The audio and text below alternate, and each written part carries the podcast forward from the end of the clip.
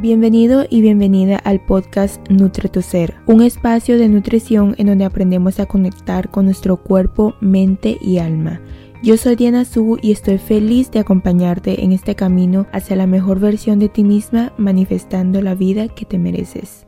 Hola a todos, bienvenidos una vez más al podcast. Sé que ya hace meses que no subo un nuevo episodio, pero la verdad es que estaba cerrando ciclos en mi vida y también estoy trabajando, estudiando a la vez y la verdad es que he tenido como una rutina muy ocupada porque tampoco es que estaba como muy productiva en los últimos meses, sobre todo en diciembre, que es un mes para descansar, un mes para reflexionar y me tomé todo el tiempo de enero para recuperarme, ponerme nuevas metas, para otra vez volver y volver de una forma más energética, con valores distintos, con una nueva perspectiva. Así que estoy aquí súper feliz y voy a tocar un tema que me encanta, que me apasiona y es sobre el autoconocimiento. Aprovecho que ahora estoy súper inspirada para grabarlo porque yo siento que eso para mí es muy importante.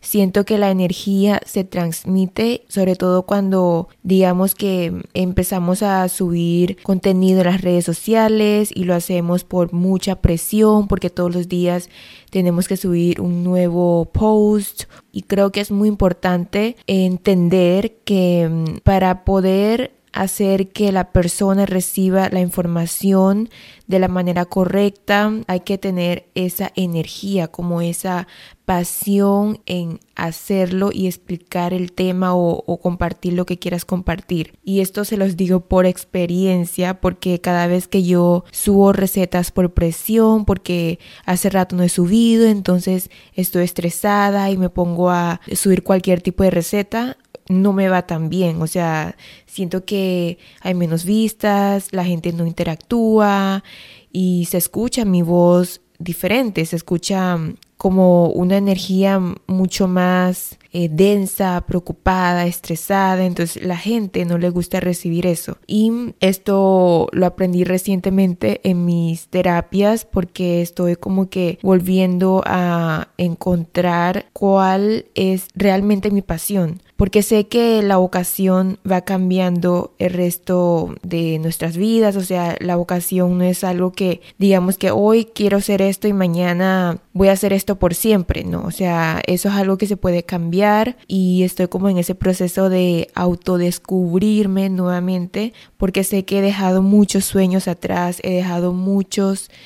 Eh, muchas metas, pasiones, cosas que me gustaban hacer de niña y estoy recuperándolo y entonces por eso quiero tocar el tema del autoconocimiento hoy porque creo que es la base principal de todo, o sea, de todo lo que queremos en nuestra vida, porque si no nos conocemos, ¿cómo vamos a saber qué es lo que nos gusta, qué es lo que no nos gusta, qué es lo que nos causa satisfacción, qué no, qué es lo que nos molesta? Es como la base donde tenemos que iniciar para tener mejores relaciones con otros y creo que muchas personas olvidan de trabajar en el conocimiento de uno mismo porque están muy, muy enfocadas en lo externo, muy enfocadas en lo que pasa afuera y buscamos respuestas afuera. Tendemos a evitar evitar sentir lo que tenemos adentro porque sé que es doloroso, sé que es confuso,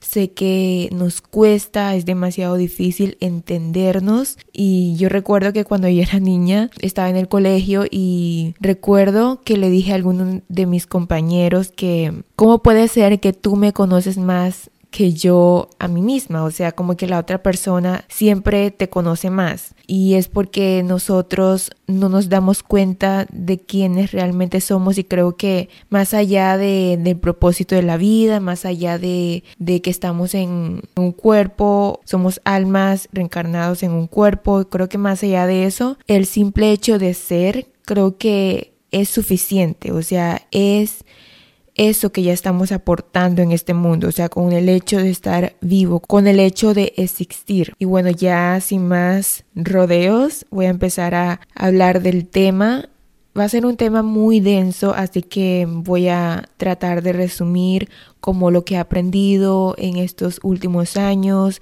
lo que me ha funcionado, lo que me ha aportado y lo que me ha cambiado la vida. Les voy a compartir unas herramientas de autoconocimiento que sé que hay infinitas y cada uno toma lo que le resuena, cada persona debe tomar lo que le funciona, porque sé que no a todos nos funciona igual las cosas, así como la dieta, o sea, la dieta keto no le funciona a todo el mundo, la dieta flexible no le, no le funciona a todo el mundo, o sea, hay que saber y entender qué es lo que realmente nos funciona y qué es lo que más resonamos y de eso vamos buscando respuestas, pero todas son válidas, todas son correctas, no hay una que sea la mejor o otra que sea la peor, porque por ejemplo en mi caso a mí me hace mucho, mucho sentido la astrología, es algo que a mí me cambió la vida, de hecho lo estudio, es una de mis grandes pasiones, pero por ejemplo a mi mejor amiga eh, le resuena más con el enneagrama, que es parte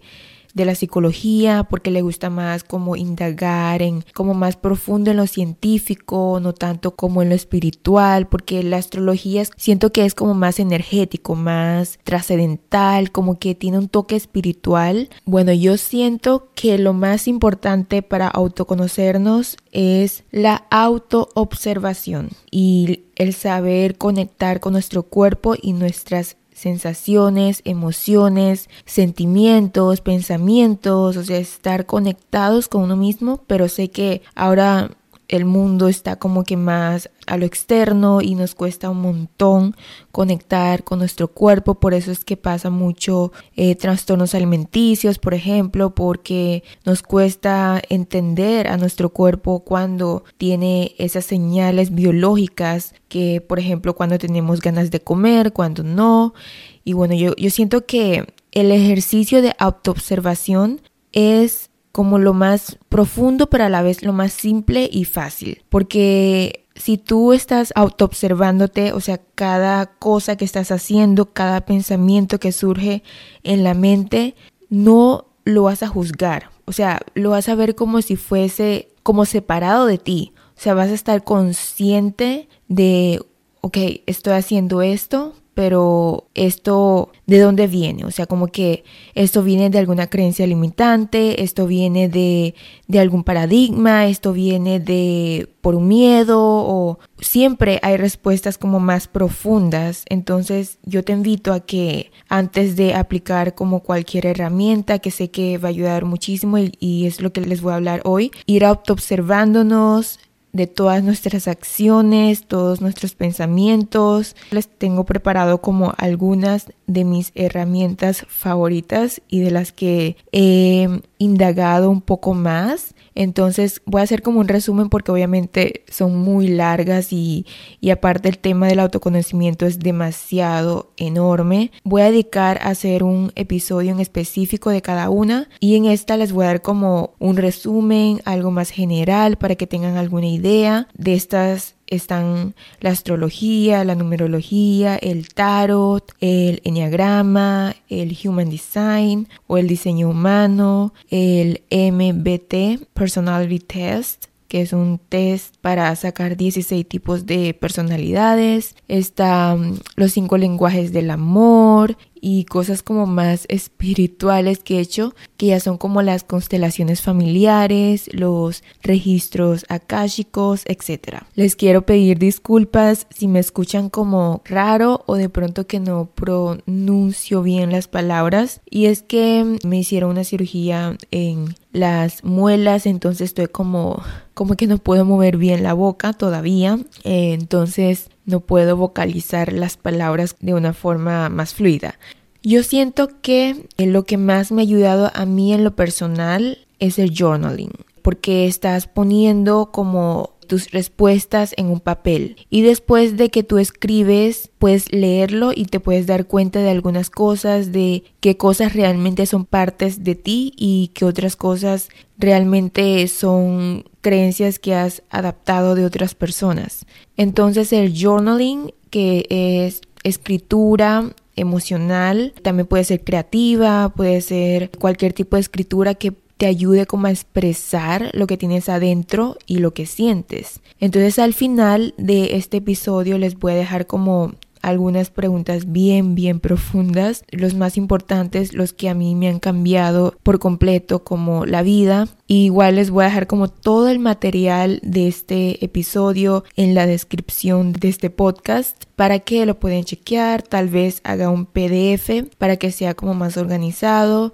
Y bueno, hacer journaling es otro tema, es un tema muy amplio. Si nunca has empezado como a escribir, te invito a que intentes a hablarlo. Eh, hablarlo con alguien, hablarlo con una amiga, si no quieres ir a hacer terapias, por ejemplo, o grabarte audios. Puedes crear incluso un grupo de WhatsApp en donde estás solamente tú en ese mismo grupo y hablarte a ti mismo. O sea, como que decir lo que te funcionó hoy, decir lo que no te funcionó, cómo te sentiste, qué cosas hiciste. Y hay un montón de preguntas, temas que te puedes hacer a ti mismo y ahí vas encontrando respuestas. Ahora voy a empezar a explicar un poquito de la astrología. Sé que no soy experta como en ninguna de todas las herramientas que les voy a explicar hoy, pero la astrología sí es algo que me conecté un montón. De hecho, como les dije, todavía lo sigo estudiando y siento que es algo que me ha funcionado como una guía. Los momentos en los que estoy perdida, en los que no sé qué hacer, como que la astrología siempre ha sido como como ese confort para mí, como que siempre me da muchas respuestas y es una ciencia, no es algo que se aprende en un mes, ni siquiera en un año, o sea, es algo muy, muy completo. Mucha gente piensa que somos nada más un signo zodiacal, pero en realidad somos los 12 signos, sino que tenemos un poquito de cada uno, igual que, por ejemplo, el enneagrama, somos los nueve tipos de personalidades, solamente que hay uno que es el dominante. Entonces así pasa con la astrología, pero tenemos el signo de la luna, el signo del sol y el signo del ascendente. Lo que pasa es que mucha gente cree que solamente somos el signo del sol, que es el signo que normalmente conocemos en cualquier lado, es el, es el signo del mes en que nacimos, de la fecha en que nacimos. Y esto es muy curioso porque yo sé que las cosas pasan cuando tienen que pasar y en el momento justo, preciso y perfecto.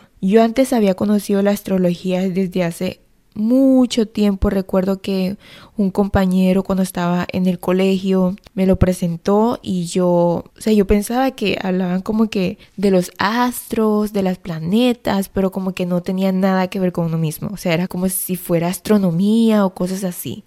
Entonces yo la verdad como que ay, qué aburrido. Luego no sé qué pasó, el año pasado me encerré mucho en mí misma y es porque también estaba en mi año 9 que los que saben de numerología, es el año de cierre de ciclos, es el año más intenso, es el año como que de mucha reflexión, de tirar lo viejo, de depurar muchísimo y sobre todo como que de mucho autoconocimiento. Y estaba indagando muchísimo, muchísimo en mí.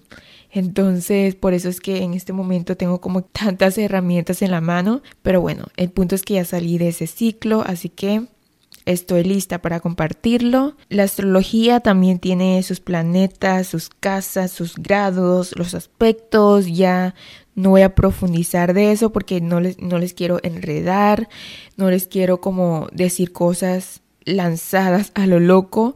Quiero invitar a un experto, a alguien que realmente se dedique en esta rama y que lo profundice, lo explique en este podcast y que ustedes los puedan entender mejor. Ahora yo les voy a compartir todo en base a mi experiencia. Yo siento que la astrología me ayudó como a aceptar esas partes de mí que estaban como confusas y que yo no los quería ver o que yo no los quería aceptar, como que no quería ser ese tipo de persona. Por ejemplo, el conocer el signo de mi luna, wow, o sea, el signo de la luna es como el signo que normalmente más nos identificamos porque es nuestra parte más emocional, en nuestro apego. Y al entender a mi luna, yo dije, wow, es que si soy así, ¿por qué lo niego? ¿Por qué no quiero ser así? Si mi naturaleza es ser así.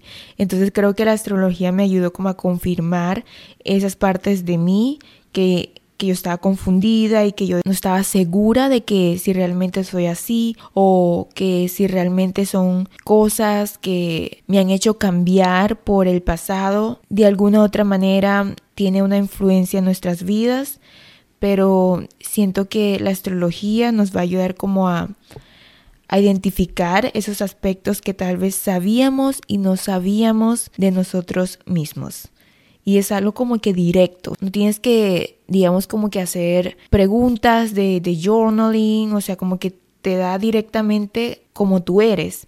Entonces yo les invito a que hagan alguna sección con algún astrólogo para que lean su carta astral. Eh, esa carta dicen todo de ustedes mismos, cosas que eh, están muy inconscientes y creo que al decirlos de alguna otra manera nos ayuda a traerlo a la conciencia y a trabajar en ello, porque puede que algunas cosas no nos sintamos identificados y es porque no sabemos, estamos como que tan afuera, como les dije, tan enfocados en lo externo que no sabemos qué hay adentro. Y si te habla sobre cómo te relacionas con otros, cuál es tu relación con el dinero, qué es lo que te apasiona, qué es lo que te gusta hacer, cuál es tu propósito, o sea, como que te dice de todo en una sola carta porque hay 12 áreas de nuestra vida y esas 12 áreas dependen mucho de qué planetas tenemos ahí, de qué signos tenemos ahí, de los aspectos y un montón de cosas. Así que no quiero indagar en mucho más para no confundirlos porque hay un montón de videos sobre astrología, hay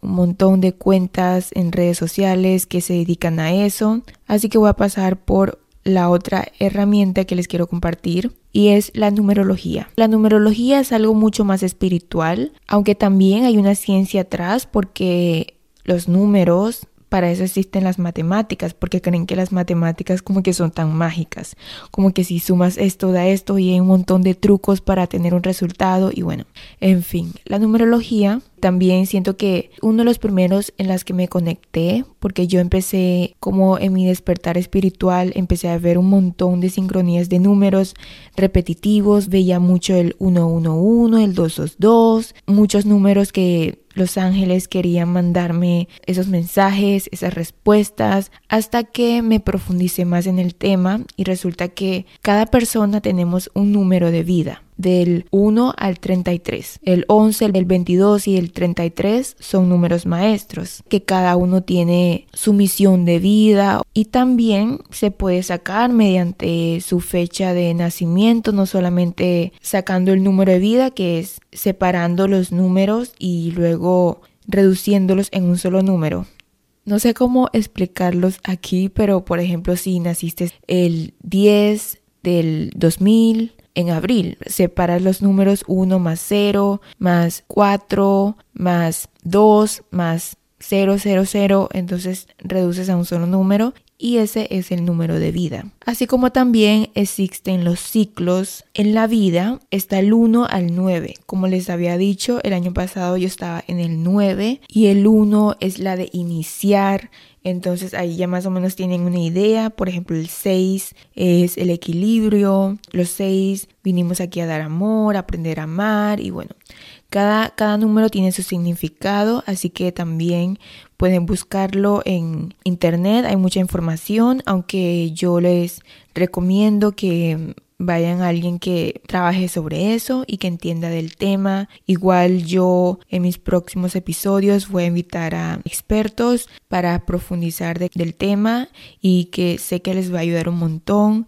Y bueno, para saber qué número te ha tocado este año, nada más tienes que hacer lo mismo con la fecha de tu nacimiento, pero cambiando el año. Es decir, que si naciste en el 4 de abril, del 2000, por ejemplo, como les había dicho. Entonces cambias el 2000 por 2022 y reduces a un nuevo número. Ese número que te toca es como la energía que vas a tener este año. Porque yo siento que no siempre estamos productivos, no siempre estamos hacia adentro, hay a veces que estamos hacia afuera.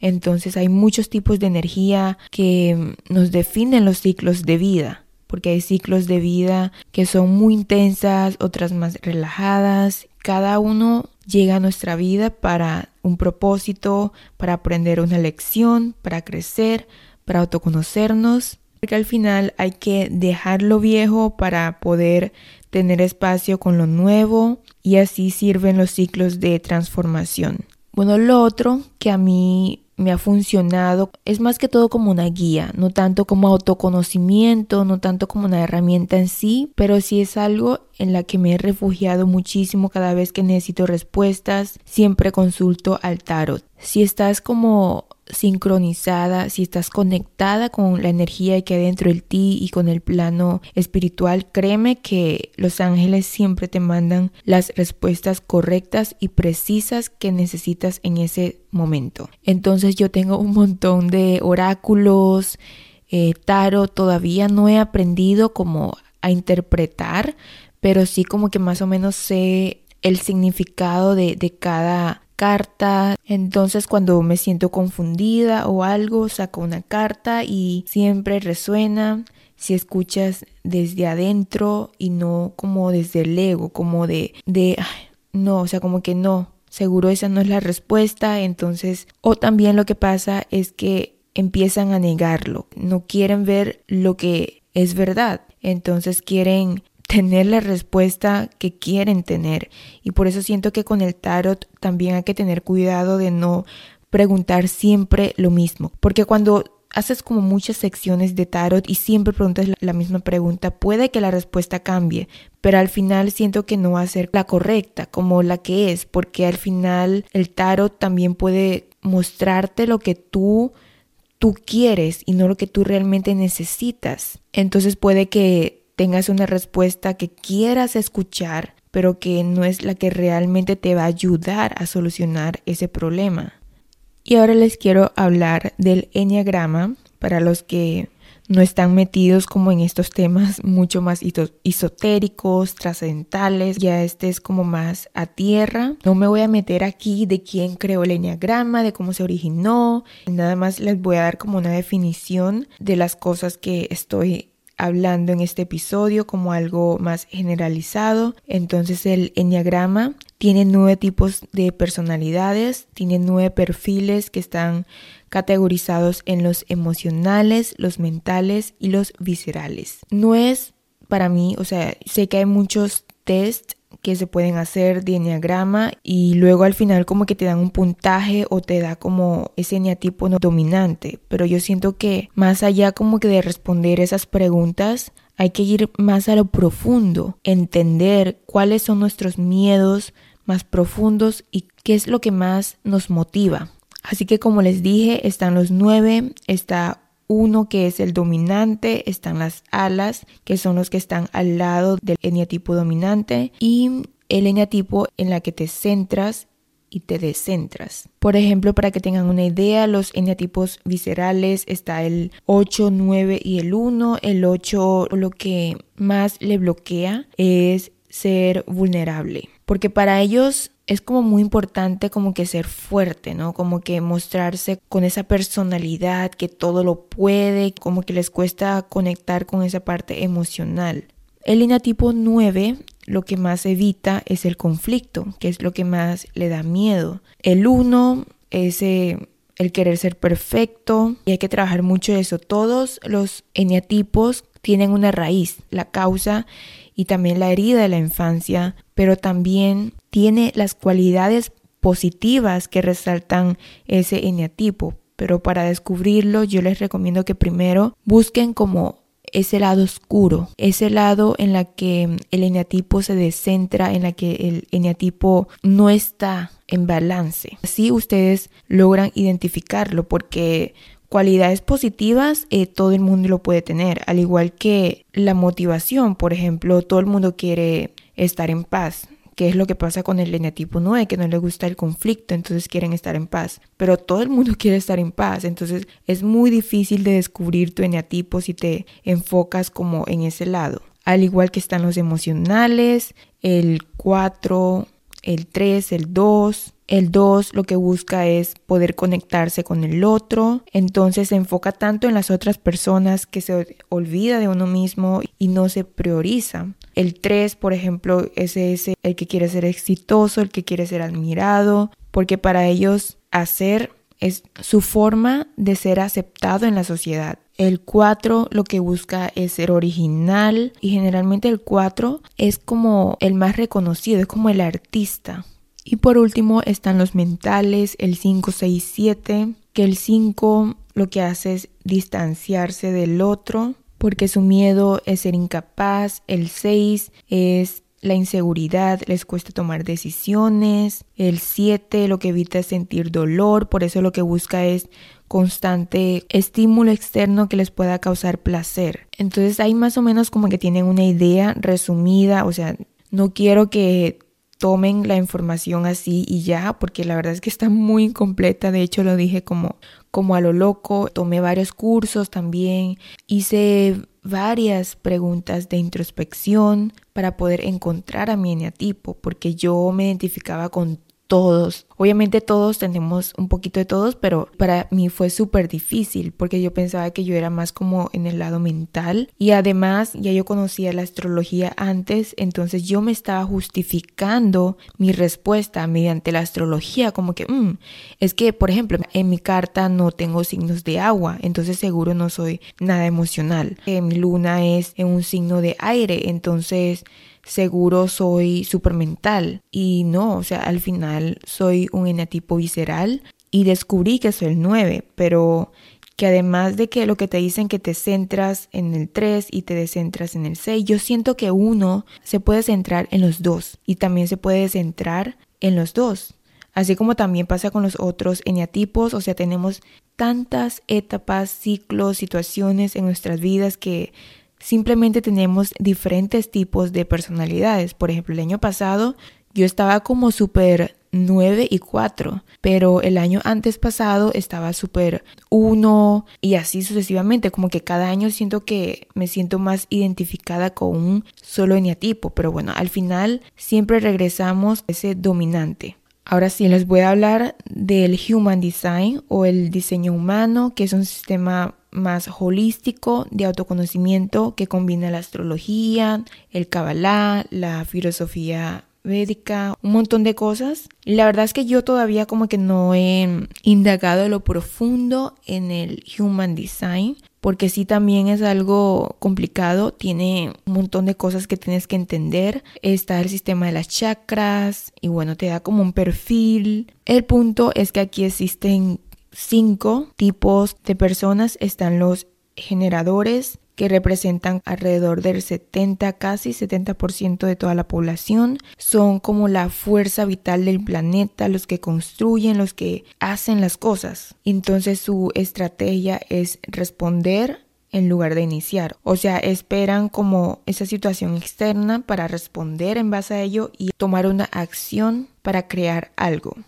Los manifestadores están como entre el 9% más o menos de toda la población, ven que ya es muy poquita. Creo que la propia palabra lo dice, siendo un manifestador vienes aquí a manifestar algo, aunque todo el mundo tenemos esa habilidad de, de manifestar, pero ellos tienen como ese don. Están también la combinación de los dos, los manifestadores generadores, están también los proyectores, los proyectores representan aproximadamente el 20% de toda la población. Su estrategia es esperar el reconocimiento y la invitación para hacer algo respecto a ellos. Ellos no son como los generadores que hacen, ellos esperan a que uno le invite para que lo haga porque no vienen aquí a, trabajar. Los generadores son súper trabajadores y los reflectores nada más son el 1% de toda la población. Imagínense, es súper, súper, súper, súper poquita. Ellos vienen como a reflejar esa energía y las emociones que provienen de los planetas en tránsito. Ellos saben cuándo la humanidad está funcionando y cuándo no. Como que siente demasiado, demasiado la energía de lo que está pasando en el planeta. Y bueno, por cierto, si alguien de aquí me está escuchando y se dedica a alguna de estas herramientas en profundidad, me puede escribir. Quizás podemos hacer un episodio en específico hablando sobre un cierto tipo de tema de cada herramienta y les va a ayudar un montón de gente. Así que bienvenidos todos los que quieran como participar, aunque ya tengo una lista de personas en las que conozco porque he tomado cursos de ellos, he seguido sus contenidos y bueno, siento que ya son expertos en este tema. Luego está el test de personalidades de Myers-Briggs. Es uno de los que tienes que responder a un cierto tipo de preguntas y al final te da un tipo de personaje que en total son 16. Lo pueden buscar con las siglas MBTI y en internet hay un montón de test sobre eso. Igual yo les voy a dejar como el link de la página oficial del test para que lo hagan. Y es muy interesante y curioso porque te dan como un personaje que tiene cuatro siglas y que representan como una profesión. Por ejemplo, un abogado, un arquitecto, un terapeuta, científico, etc. Hay cuatro que se enfocan en vivir en sus propias necesidades. Hay otros que mm, buscan ayudar a otras personas y reducir ese sufrimiento que hay en la sociedad. Hay otros que viven por diversión, viven por una vida más divertida, más extrovertida. Y hay otros que no creen en nada, hay otros que sienten que la vida no tiene significado. Hay un montón de personalidades, así que yo, les invito a que busquen cuál es el suyo, aunque yo creo que también puede cambiar mucho si es que estás en una época de tu vida que estás como muy introvertido. Siento que va a cambiar mucho porque vas a responder las preguntas en base a ello. Por ejemplo, que si te hacen una pregunta, ¿qué prefieres, estar en casa o salir? Obviamente vas a responder estar en casa. Pero si estás en una época de tu vida en que estás más abierto, más receptivo, probablemente vayas a responder que prefieres estar afuera de casa. Entonces yo siento que eso también va a influenciar muchísimo en la respuesta del personaje que te vaya a salir. Por eso yo siento que más allá de responder esas preguntas, siento que es más importante el autoconocernos mediante la autoobservación y indagarse en lo más profundo. No respuestas generales porque ahí puedes responder un A, B, C, D. A cambio, si te haces una pregunta y los escribes, haces el journaling, el ejercicio, vas a poder ir más a profundidad de por qué respondes lo que respondes. Bueno, lo otro que también les puede ayudar son los cinco lenguajes del amor. Yo siento que mm, cada persona da amor de una distinta manera. O sea, no puedes esperar que una persona te dé amor de una cierta manera si su naturaleza, si su significado de amor es diferente al tuyo. Por eso están los cinco, que son las palabras de afirmación, por lo que te gusta expresarte el amor mediante palabras. Está el tiempo de calidad. Para mí eso es súper importante y es lo que yo más valoro, el pasar tiempo de calidad con la otra persona. Puede que no seas afectivo, puede que no digas palabras de afirmación o puede que no des muchos regalos, pero con el dedicarte tiempo a la otra persona ya estás dando tu lenguaje del amor. Están también los regalos, los detalles. Si eres una persona súper detallista, te gusta dar un pequeño regalo a tu pareja, a tu familia, a tus amigos. Está también los actos de servicio, que es ayudar al otro. Y al entender esto también me, me, ayudó como a entender mi relación con mis padres, mi relación con mis amigos y mi relación conmigo misma. Porque, por ejemplo, con mis padres, su lenguaje del amor eran los actos de servicio. Ellos no eran muy cariñosos, no eran esos padres que te halagaban, te daban regalos, ni siquiera pasaban tiempo de, de, calidad porque ellos pasaban trabajando mucho, pero por esa misma razón de trabajar mucho es un acto de servicio porque están trabajando para poder sustentarte, para poder dar tus estudios, para dar, darte todo lo que te mereces, darte tu comida, darte un espacio donde vivir, eso ya es un acto de servicio. Y por último está el contacto físico, las personas que les encanta abrazar, les encanta acariciar, dar como mucho, mucho amor a la otra persona. Entonces hay personas que tampoco son tan así como que no les gusta. No he conocido personas que no, no, no, no, no me des abrazos. Como que no les gusta que uno le toquen. Pero a otros les encanta, los ama. Y para ellos ese es su lenguaje del amor. Y ahora por último están los registros akáshicos y las constelaciones familiares que son los únicos métodos o herramientas que he utilizado que son como mucho, muchísimo como que más espirituales, buscar respuestas en, en, otro plano. Y yo sé que también existe como el ayahuasca y un montón de cosas, pero bueno, no me quiero meter en tantos temas, solamente les voy a compartir lo que a mí me ha servido y lo que yo he experimentado en mi vida. Yo he hecho una sección de registros akáshicos para buscar respuestas. No es tanto como autoconocimiento, yo siento que es más como una guía para buscar respuestas en alguna situación en tu vida en la que te sientas como súper estancada y no, no, sabes qué hacer, entonces puedes buscar una respuesta en otro plano. Al igual que las constelaciones familiares, que ya es algo mucho más profundo, ya es como que conocer a tu árbol genealógico, a tu pasado, como a tus ancestros, porque hay cosas en mí que siento que no son mías, pero que, que aún así lo sigo haciendo. O sea, porque sé que a veces no nos damos cuenta que venimos siguiendo patrones familiares de generaciones en generaciones y, y son cosas que uno no se da cuenta hasta que lo desbloquea. Porque si no vas a ser tú mismo hasta que tú te liberas totalmente de ello. Obviamente no te digo que te liberes de toda la karma, que te alejes de tu familia, que no, o sea, hay cosas que ya son más personales y, y bueno, cada uno tiene su punto de vista respecto a ello. Así que nadie tiene la respuesta ni la verdad absoluta. Como les digo, ninguna herramienta es la correcta, ninguna herramienta es la mejor ni es la verdadera. Uno hace lo que le resuene y lo que se sienta identificada. Pero el mejor tip que les puedo dar es trabajar mucho en las creencias limitantes ya sea con terapia, ya sea con autoconocimiento, ya sea con cualquier cosa, pero trabajar muchísimo en esas creencias que uno limita, o sea, que uno no los puede controlar, simplemente que uno lo hace de forma automática. Es trabajar todo que está en lo inconsciente, porque al final la mayor parte de nuestros pensamientos y todo están en el inconsciente. También les puede ayudar muchísimo la meditación, la yoga, los aceites esenciales, las terapias florales, cosas, actividades que les puede ayudar a conectar con uno mismo porque es lo más importante para autoconocernos. Es la conexión con nuestro cuerpo, con nuestra mente, nuestras emociones, pensamientos, acciones. Así que por último les voy a regalar algunas preguntas, son 10, siento que son súper importantes les voy a dejar esas preguntas en la descripción de este episodio. Bueno, la primera, haz una lista de tus puntos fuertes y puntos débiles.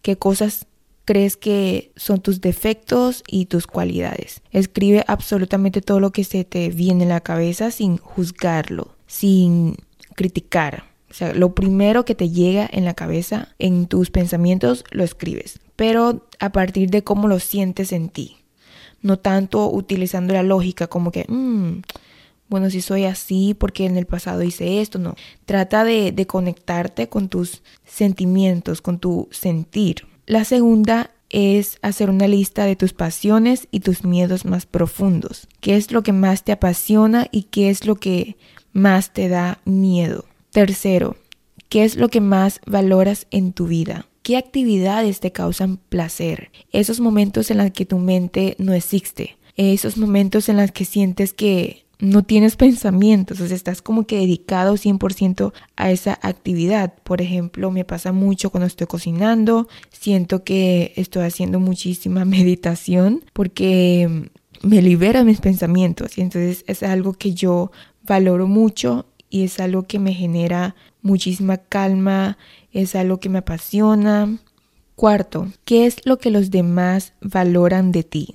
No es un ejercicio para juzgar, pero puedes empezar aquí si te cuesta conocerte, si te cuesta responder preguntas sobre ti mismo. Siempre es bueno eh, ver y mirar sin juzgar y sin tomarlo de verdad lo que te digan los demás, o sea, tener varios puntos de vistas diferentes, cómo los demás te describen, cómo te describe tu personalidad, el punto de vista de otra persona que tú confías realmente no te va a juzgar, lo dicen de una forma más objetiva. Por ejemplo, una persona puede parecer que tú eres una persona hermosa físicamente, pero para ti, por tu propia autoestima, tu inseguridad, obviamente para ti tú no eres hermosa, para ti tú estás gorda, por ejemplo, que, sé que no es algo saludable, pero para otra persona le parece súper hermosa, súper atractiva. Pregunten a los demás y se dan cuenta de qué tanta autoexigencia ustedes tienen consigo mismos. En verdad se van a sorprender porque esas inseguridades que tenemos son nuestros propios bloqueos mentales. Porque yo recuerdo que yo le pregunté a mi amiga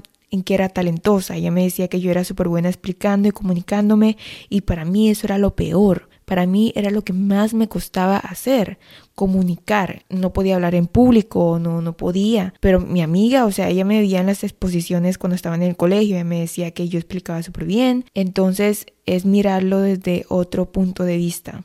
La quinta, ¿qué es lo que más te molesta de ti y también de los demás? Porque al final todos somos un espejo. Al final todo reflejamos lo que el otro tiene y lo que uno tiene dentro de uno mismo. Entonces, es un ejercicio que también va a ayudar muchísimo porque si te molesta algo del otro, es porque también te molesta en ti. Y si te estás juzgando a la otra persona, es porque estás juzgando algo que ya, está en ti. O puede ser que admiras algo de otra persona. Esa admiración es porque Realmente eso es lo que tiene la otra persona, ya tú lo tienes, solamente que no lo has logrado aceptar, identificar, reconocer y a tomar acción para cumplir eso lo que realmente sueñas, anhelas y te apasiona hacer.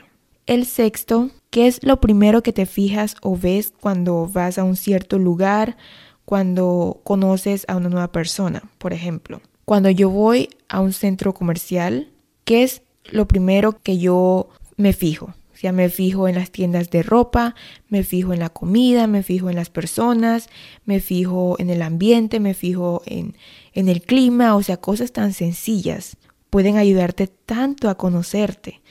Tú te fijas, si tú vas a un, digamos, a un restaurante, algo más específico, vas a un restaurante y cuál es la primera, el primer plato que tú ves en el menú o el primer plato que tú ves en las otras mesas, que pueden darte tantas respuestas de ti mismo, de qué es lo que te gusta, de qué es lo que más te interesa, qué es lo que más te apasiona, te llama la atención.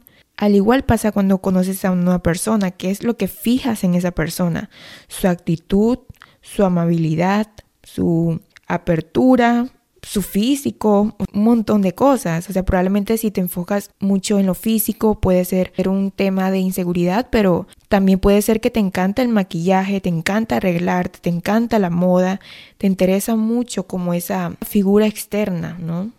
Es tu forma de expresar y está bien. Puedes expresarte mediante la ropa, mediante el maquillaje.